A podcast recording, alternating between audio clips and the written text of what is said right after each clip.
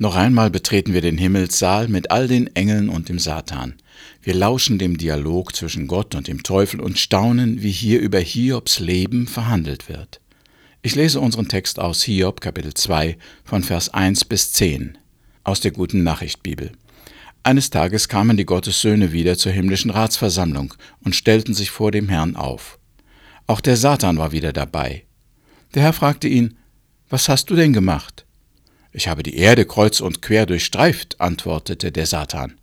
Der Herr fragte, Hast du auch meinen Diener Ichob gesehen? So wie ihn gibt es sonst keinen auf der Erde. Er ist ein Vorbild an Rechtschaffenheit, nimmt Gott ernst und hält sich von allem Bösen fern. Du hast mich ohne jeden Grund dazu überredet, ihn ins Unglück zu stürzen. Aber er ist mir treu geblieben. Satan widersprach, er hat ja keinen schlechten Tausch gemacht. Ein Mensch ist bereit, seinen ganzen Besitz aufzugeben, wenn er dafür seine Haut retten kann. Aber taste ihn doch einmal selber an, wetten, dass er dich dann öffentlich verflucht? Da sagte der Herr zum Satan, Gut, ich gebe ihn in deine Gewalt, aber sein Leben darfst du nicht antasten. Der Satan ging aus der Ratsversammlung hinaus und ließ an Hiobs Körper eiternde Geschwüre ausbrechen, von Kopf bis Fuß war er damit bedeckt. Ichob setzte sich mitten in einen Aschenhaufen und kratzte mit einer Scherbe an seinen Geschwüren herum. Seine Frau sagte zu ihm, Willst du Gott jetzt immer noch die Treue halten? Verfluche ihn doch und stirb. Aber Hiob antwortete, Du redest ohne Verstand, wie einer, die Gott nicht ernst nimmt.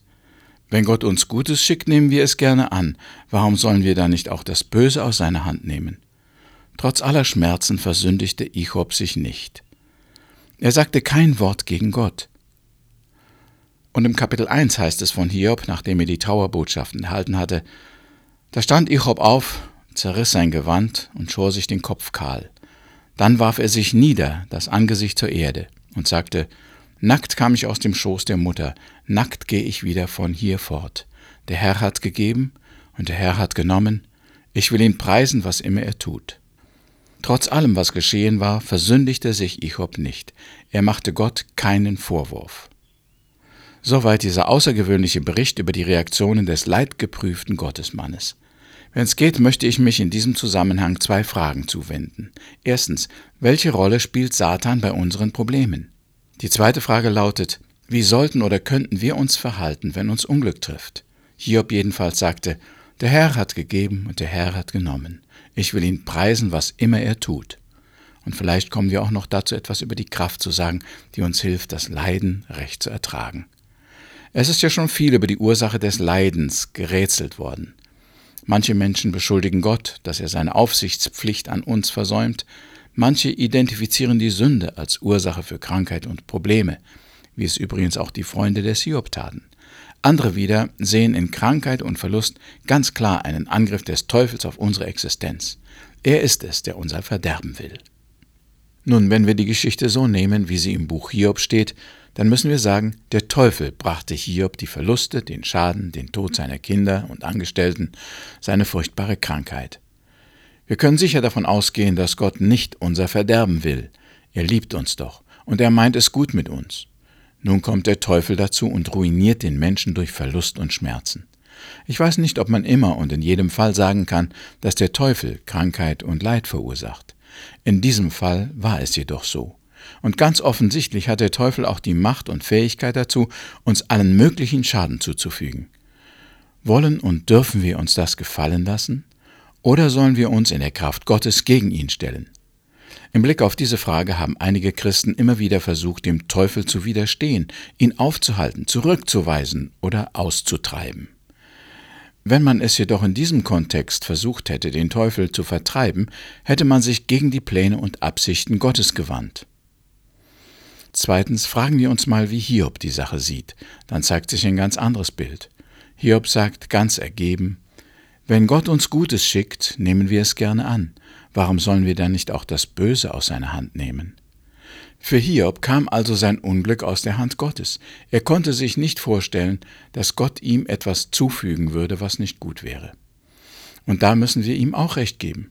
Letztlich kam die Katastrophe über Hiob, weil Gott dem Satan die Autorität dazu gab.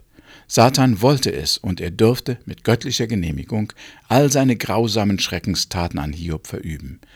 Wenn er es nicht getan hätte, wäre Gottes Absicht nicht zum Tragen gekommen. Wer hat nun Hiob den Schaden zugefügt? Ja, es war der Teufel, aber es war auch Gott, der seine Zustimmung dazu gegeben hatte. Beide Sichtweiten sind wohl richtig, wobei wir uns aber einig sind, dass allein Gott, der Allmächtige, der Richter der Welt, das letzte Wort spricht. Drittens, nun waren die Freunde des Hiob aber noch einer anderen Meinung. Bei ihnen klingt es immer wieder durch, dass die Sünde die Ursache für Hiobs Verderben ist. Sie sehen die Qualen ihres Freundes als Strafgericht Gottes. Diese Ansicht ist verständlich und auch heute sehr verbreitet. Katastrophen, Kriege, Leiden und Tod werden oft als Strafe Gottes verstanden, sei es, dass der Betroffene selbst sich sagt, was habe ich nur verbrochen, dass Gott mich so strafen muss, sei es, dass andere sagen, das ist die Strafe Gottes für seinen Lebenswandel und seine Sünden. Wir sehen ein, dass Sünden Folgen im Leben haben. Ehebruch hat gesellschaftliche Folgen, ein ausschweifender Lebenswandel hat gesundheitliche Folgen, Lüge und Betrug führt zu Vertrauensbruch und manchmal auch zu zivilen Strafen. Aber es ist immer sehr schwer zu sagen, ob ein Unglück eine Strafe Gottes ist und wofür. Hiob und seine Freunde lebten lange vor Jesus. Sie wussten noch nichts davon, dass der Sohn Gottes gekommen war, um unsere Schuld und Strafe auf sich zu nehmen. Obwohl wir sehr vorsichtig sein müssen, Katastrophen, Krankheiten, Leiden als ein Strafgericht Gottes zu sehen, müssen wir doch auch zugeben, dass Gott straft. Dafür gibt es viele Beispiele in der Bibel. Ein Beispiel dafür, dass und wie Gott straft, ist die Arche Noah. Hier schickte Gott eine Flutkatastrophe ungeheuren Ausmaßes als Gericht über eine gottlos gewordene Welt. Das Volk Israel musste als Strafe 40 Jahre verloren in der Wüste umherirren, weil es einmal gegen Gott gemurrt hatte. Später wurde das Volk Gottes in die babylonische Gefangenschaft geführt, weil es den Ruf der Propheten zur Umkehr nicht beachtet hatte. Auch im Neuen Testament finden wir die Androhung von Strafen, zum Beispiel in der Offenbarung. In der Apostelgeschichte wird uns der Fall von Ananias und Sapphira berichtet, die wegen eines Betruges auf der Stelle getötet wurden und oft genug warnt Jesus vor der Hölle, dem ewigen Strafgericht. So lag die Vermutung nahe, dass das Unglück, das Hiob traf, eine disziplinarische Maßnahme oder eine Strafe Gottes war, zumal ein Teil der Verluste des Hiob durch Naturkatastrophen entstanden war. Feuer ist vom Himmel gefallen und hat die Schafe und Ziegen und ihre Hirten getötet. Und in Vers 19, Deine Kinder waren im Haus deines Ältesten zusammen, um zu essen und Wein zu trinken. Da kam ein Sturm von der Wüste her und packte das Haus an allen vier Ecken. Es ist über den jungen Leuten zusammengestürzt und hat sie alle erschlagen. Hier waren es zwei Naturkatastrophen, veranlasst durch den Teufel, die Hiob Verluste und Leid brachten. Es waren jedoch keine Strafgerichte Gottes. Nur wir, die wir die Vorgeschichte kennen, wissen, dass Hiobs Verluste und Krankheit auf einer Wette beruhten, die im Himmel geschlossen wurde. Das Leiden Hiobs hätte auch von Menschenhand herrühren können. Verbrecher, Gewalttäter, Räuber und Mörder gibt es überall.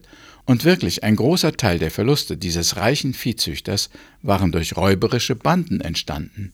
In Kapitel 1, Vers 14 heißt es in dem Bericht, da kam ein Knecht zu Hiob gelaufen und meldete, wir waren gerade mit den Rindern beim Pflügen und die Esel weideten ganz in der Nähe, da sind plötzlich Beduinen aus Saba über uns hergefallen.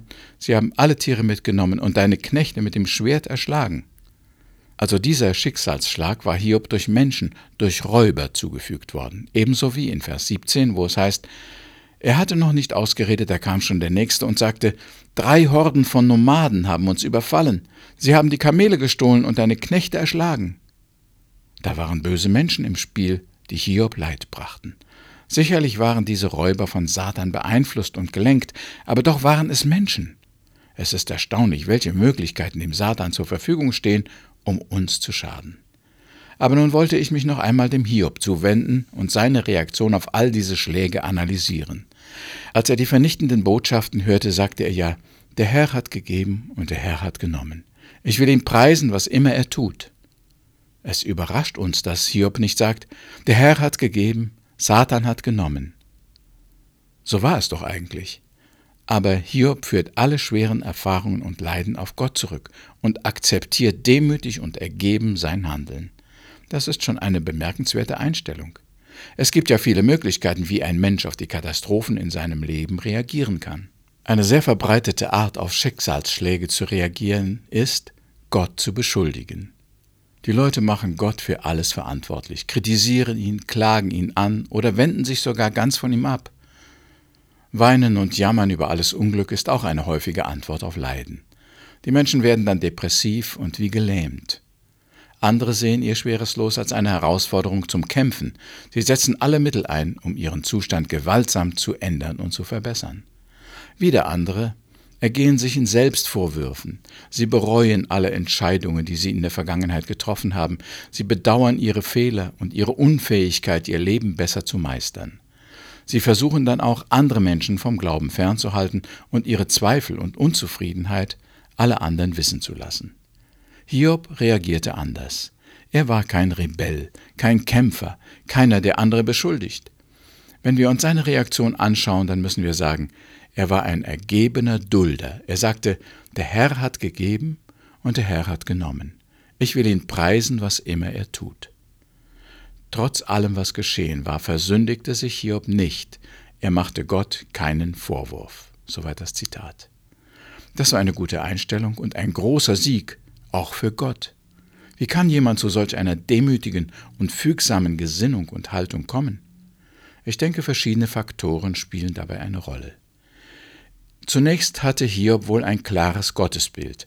Er dachte nicht, dass Gott nur dazu da ist, um uns unsere Wünsche zu erfüllen und Gutes zu tun. Er sah wohl ein, dass die Liebe Gottes sich auch in schweren Wegen und Leiden zeigen kann. Wie viele Menschen beschuldigen Gott, weil sie ihn überhaupt nicht kennen. Sie haben irgendeine selbstgemachte Vorstellung darüber, wie Gott sein muss. Dieses falsche Bild führt zu Unverständnis, Bitterkeit und Hass. Zweitens, Hiob hatte auch ein rechtes Verständnis über seine eigene Position. Der Mensch ist ein Geschöpf Gottes, ein Diener und Anbeter, aber nicht der Herr. Gott ist König und Herrscher, Richter und Herr über alles. Wir können niemals Ratgeber oder Lehrer Gottes sein wollen. Das erlaubt unsere Position ihm gegenüber nicht. Es steht uns nicht zu, Gott zu belehren und zu kritisieren. Dazu sind wir zu dumm und zu unwissend. Tausende Jahre später sagt Petrus, der Jünger Jesu, in seinem ersten Brief Kapitel 4, Vers 19, Darum sollen alle, die nach dem Willen Gottes zu leiden haben, sich ganz ihrem Schöpfer anvertrauen und nicht davon ablassen, das Rechte zu tun. Oder in Kapitel 5, Vers 6, Beugt euch also unter Gottes starke Hand, damit er euch erhöhen kann, wenn die Zeit gekommen ist. Hiob hatte begriffen, welches seine Stellung war, deshalb konnte er demütig Gottes Handeln akzeptieren. Drittens hatte Hiob ein lebendiges Vertrauensverhältnis zu Gott. Er glaubte fest, dass Gott es gut mit ihm meinte, auch wenn die Umstände dagegen sprachen. Hiob liebte und verehrte den Herrn, auch wenn es ihm nicht gut ging. Und das ist es gerade, was Satan angezweifelt hat. Er behauptete, Hiob würde nur so lange Gott vertrauen und lieben, wie es ihm gut ginge, und er würde Gott verfluchen, wenn Leiden und Schmerzen kommen würden. Hiob aber wusste, was Paulus viel später so ausdrückte in Römer 8, Vers 28, was auch geschieht, das eine wissen wir, für die, die Gott lieben, muss alles zu ihrem Heil dienen. In diesem Glauben und Vertrauen konnte er auch im Leiden ruhen. Wir beten noch. Herr, wir haben nicht alle Antworten auf die Frage nach dem Leid, aber wir haben das Vertrauen zu dir, dass du auch im Leiden bei uns bist, dass du es gut mit uns meinst und dass du uns trotz allem zum Leben und Sieg führen wirst. Amen.